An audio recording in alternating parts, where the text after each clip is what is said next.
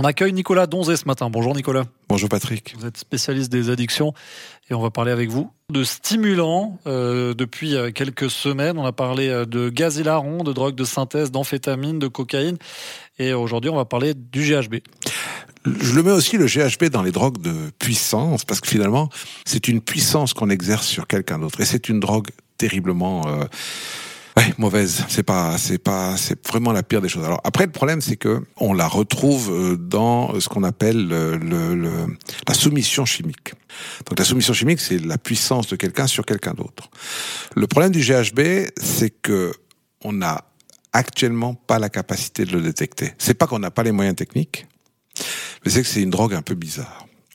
Alors, pour essayer de, de poser les choses, souvent il arrive, le contexte, c'est ça, c'est c'est un week-end, une personne va euh, sort, euh, ça peut être carnaval, euh, la Fort du Valais, ça peut être n'importe quoi, euh, une discothèque n'importe où, donc tout élément où il y a beaucoup de monde.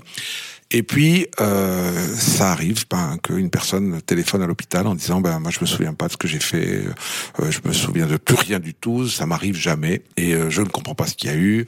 Donc en règle générale, dans des cas comme ça, le plus sage c'est de prévenir la police cantonale parce que c'est il faut passer par une voie judiciaire pour euh, investiguer.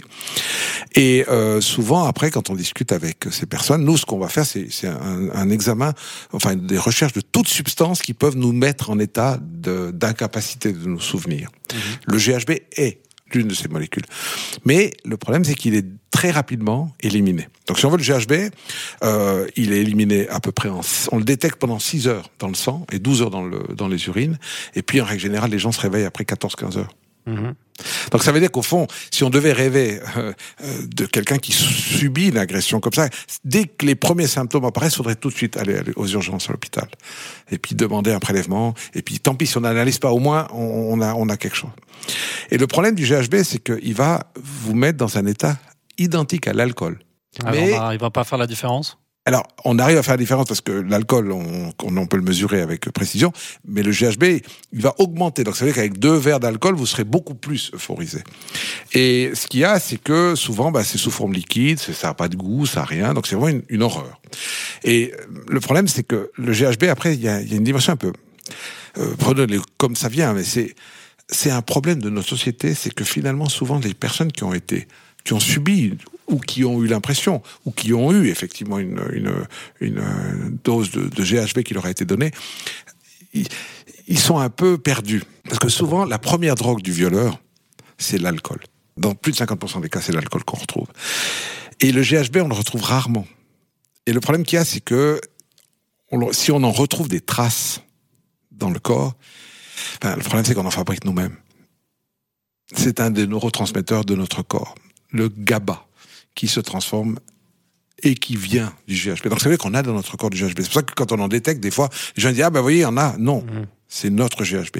Quand on a des valeurs vraiment importantes, on peut le mesurer, puis ça. Mais c'est rare, rare, rare. Je veux dire, depuis que je travaille dans ce métier, et même en collaboration avec le Centre universitaire roman de médecine légale, qui a fait une étude là-dessus, publiée, euh, on n'a pas trouvé de cas de GHB. Les seuls cas qu'on a trouvés, c'est des gens qui roulaient et qui, pour faire la fête, en prenaient. Maintenant, ça veut dire, si j'en trouve pas, et c'est souvent le cas. Souvent, les personnes arrivent aux urgences, on trouve finalement que de l'alcool. Et souvent, elles me disent, oui, mais je suis sûr qu'on m'a agressé. Moi, je dis toujours, oui, c'est pas impossible, je vous crois. Le seul truc, c'est que l'alcool, déjà, vous met dans un état de, de, de, de faiblesse. Mais ça ne veut pas dire que vous êtes coupable. Mmh. Parce que le problème qu'on a, c'est que euh, on a souvent tendance à se sentir coupable. Mais on n'est pas coupable d'être agressé. Le coupable, c'est celui qui agresse. La victime n'est jamais coupable. C'est quoi ces histoires? Parce que j'ai mis un pull blanc, alors euh, j'ai appelé au meurtre. C'est des bêtises. On n'est jamais coupable d'être victime. Et le GHB, il, il, il a ce problème-là, c'est qu'on se sent mal avec cette substance-là. Et comment se protéger alors face au GHB Alors il y a deux choses, c'est que d'abord il faut vraiment jamais lâcher son verre. Et si vous le lâchez une seconde, ben vous en rachetez un. C'est pas, c'est pas grave. Et puis, j'ai envie de faire un petit coup de pouce à une société de deux jeunes. Ça s'appelle Safe Cap. Hein, c'est safe-cap.ch.